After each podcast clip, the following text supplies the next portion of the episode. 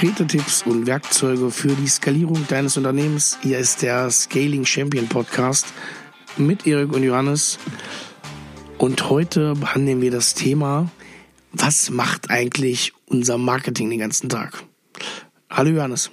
Ja, Erik, was macht denn das Marketing den ganzen Tag? Hier Podcasts aufnehmen oder? Ja, ja, zum Beispiel, ne?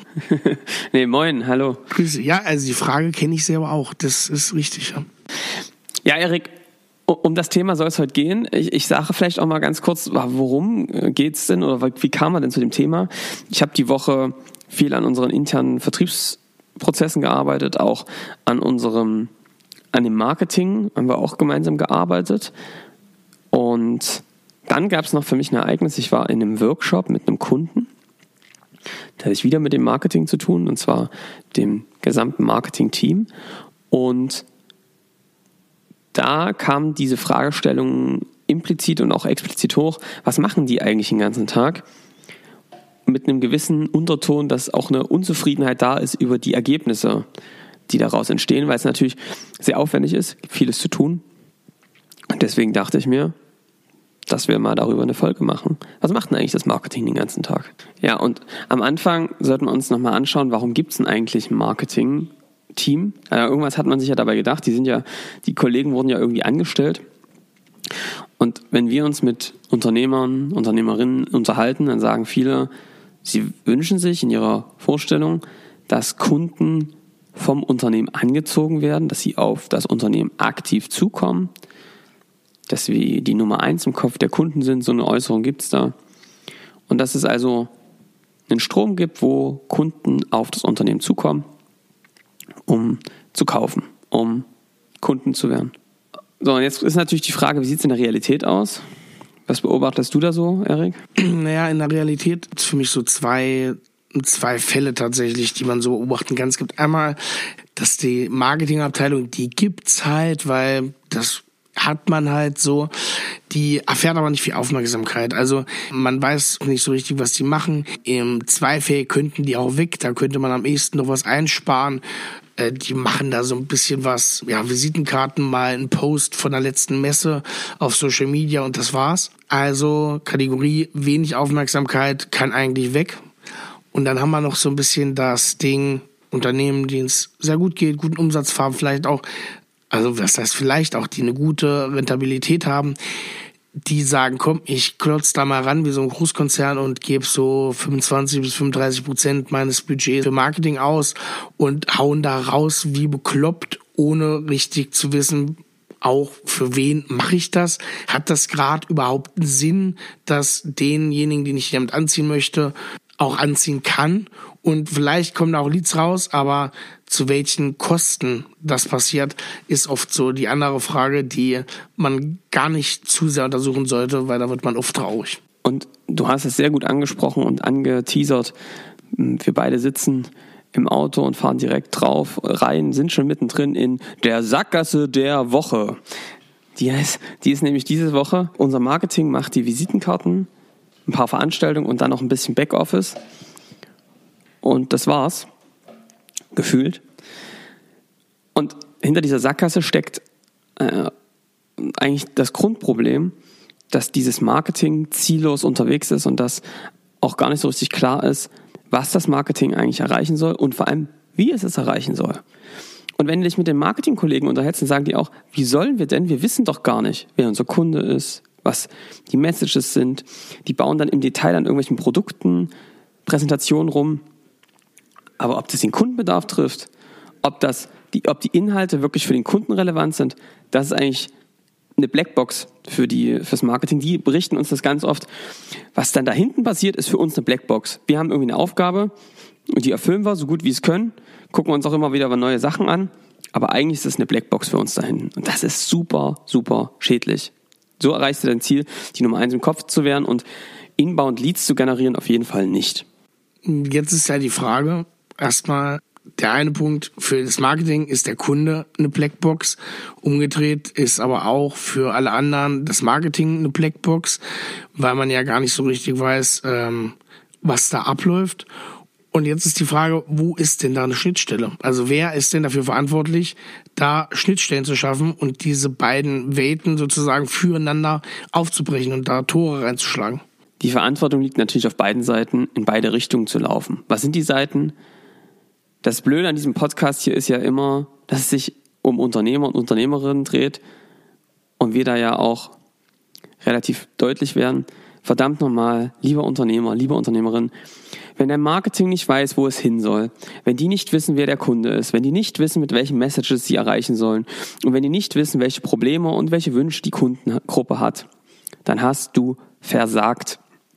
Dann hast du es aus der strategischen Perspektive, aus der Positionierungsperspektive nicht geschafft, Klarheit und Fokus zu schaffen. Und das ist der Tipp Nummer eins. Änder das.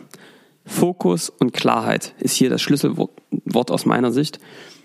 Im ersten Schritt mal klarzustellen, wer ist unser Zielkunde, was im Detail haben die für Probleme und für Wünsche und wie positionieren wir uns dazwischen. Mit welchem Lösungsportfolio, nicht Einzelprodukte, ja, die spielen eine Rolle, die Gesamtreise muss klar werden. Wenn da im Marketing Unklarheit herrscht, kannst du es vergessen. Wie sollen die denn gute, greifbare, eben nicht austauschbare, sondern einzigartige, menschlich greifbare Messages, Content, Inhalte rausbringen, wenn sie das nicht wissen? Also ein ganz ähm, schöner Brückenschlag auch zu unserer Folge 3. Was sind eigentlich die Unternehmeraufgaben? Also die strategische Ausrichtung, wie ich überhaupt nach außen wirken möchte und wie ich an wen ich auch adressieren möchte.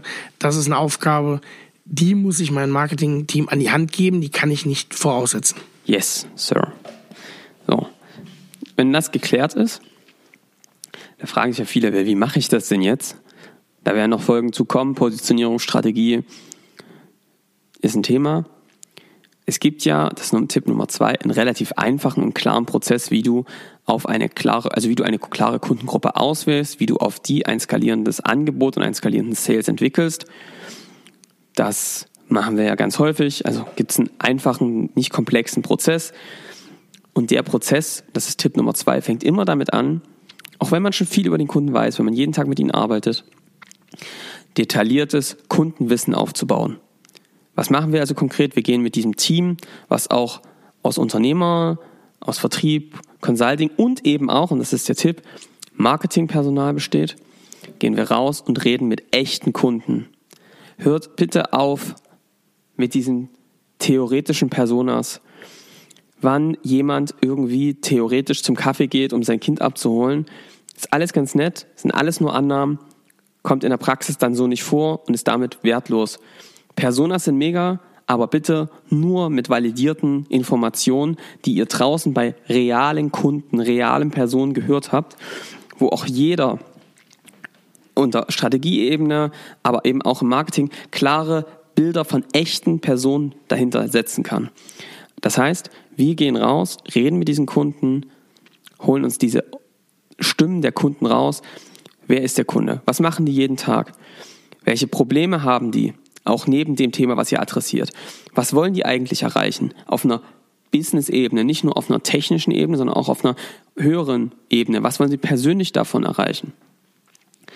Dann kommen nochmal ganz spezifisch wichtige Informationen fürs Marketing. Auf welchen Kanälen sind diese Kunden unterwegs? LinkedIn, Xing, Facebook, Instagram, TikTok. Ja?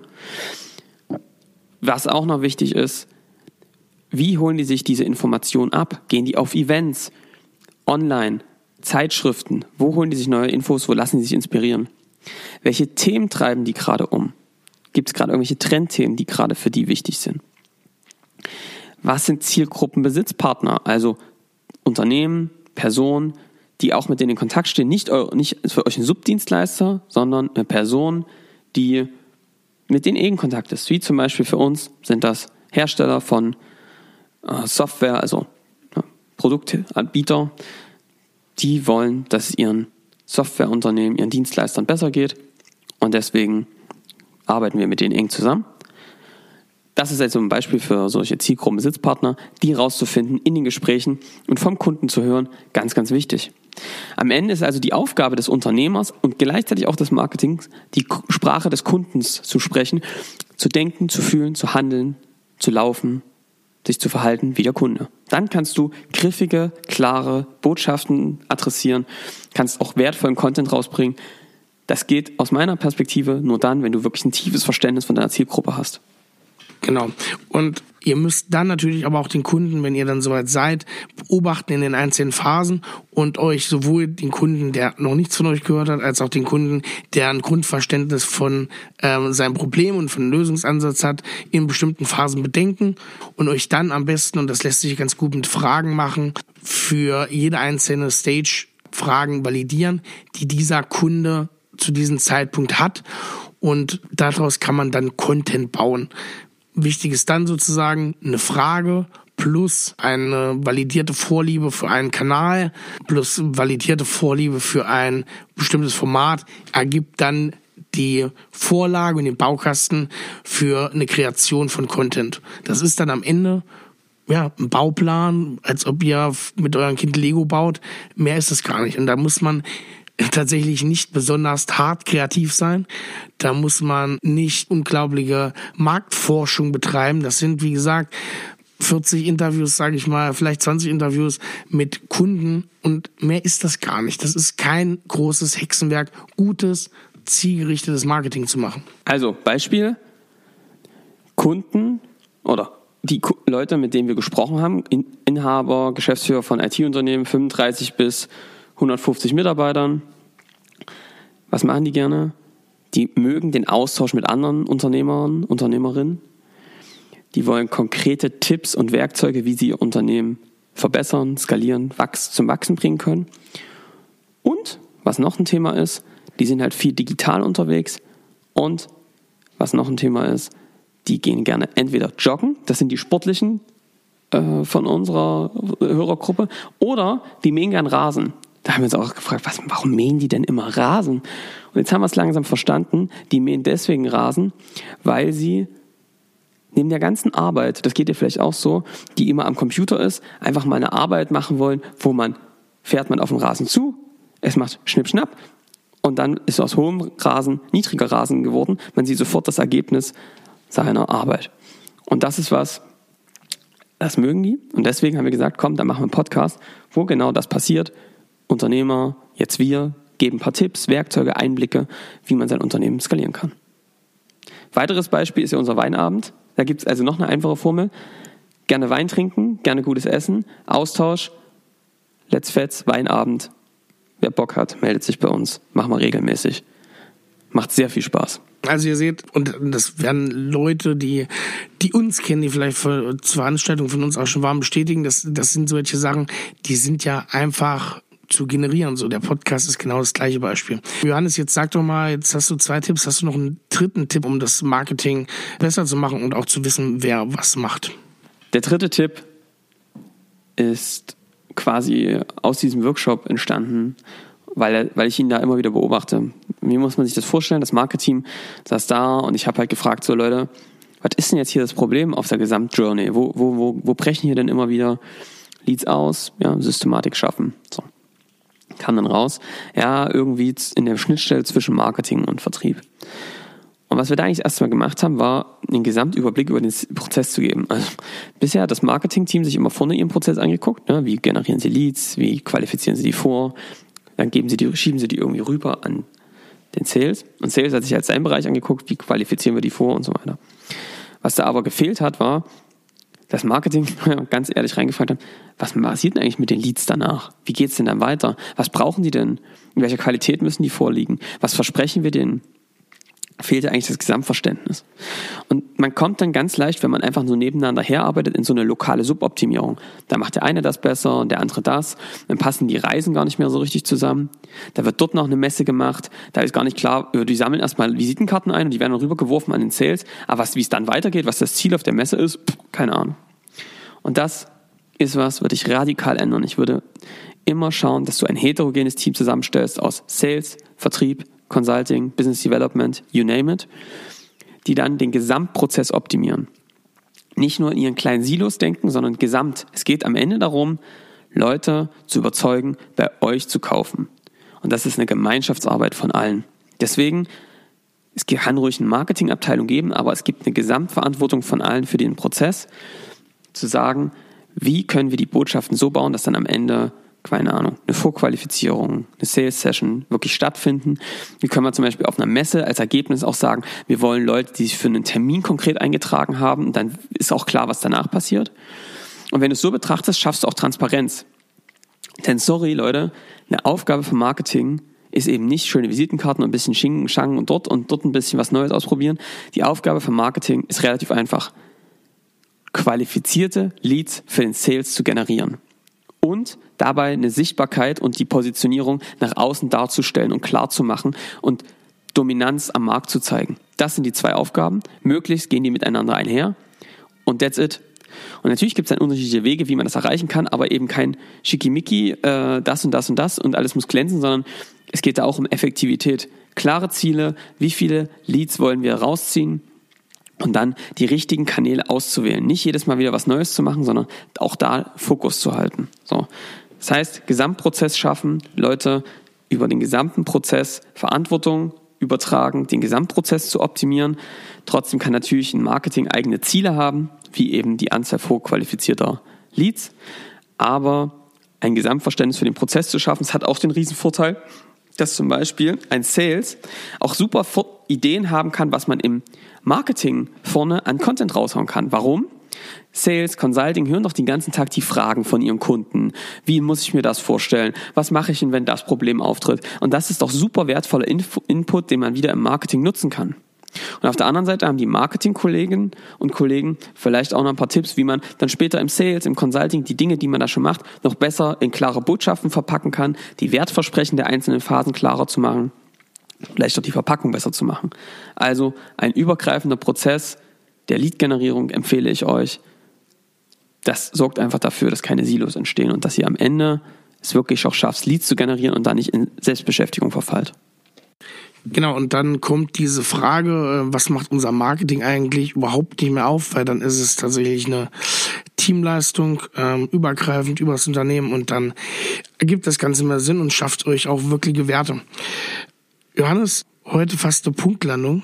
Ich würde sagen, wir beenden die Folge. Wir freuen uns schon auf nächste Woche. Da wird's äh, passend dazu auch nochmal um den skalierbaren Vertrieb gehen. Wir bedanken uns bei euch. Wir würden uns freuen, wenn ihr hier ein, zwei konkrete Tipps rausgezogen habt, wie ihr morgen gleich was besser machen könnt bei euch im Unternehmen. Dann teilt das Ganze gerne auf euren Lieblingsplattformen Spotify, iTunes, äh, auf dieser hau das Ganze mit einem Link in eine private Nachricht oder in einen Post und dann schickt das Ganze in die Welt. Lasst uns eine Bewertung da, ein Abo auf jeden Fall und dann wird der Podcast von noch mehr Leuten gehört. Und jetzt wünschen wir euch noch einen ganz erfolgreichen Tag. Bis nächste Woche.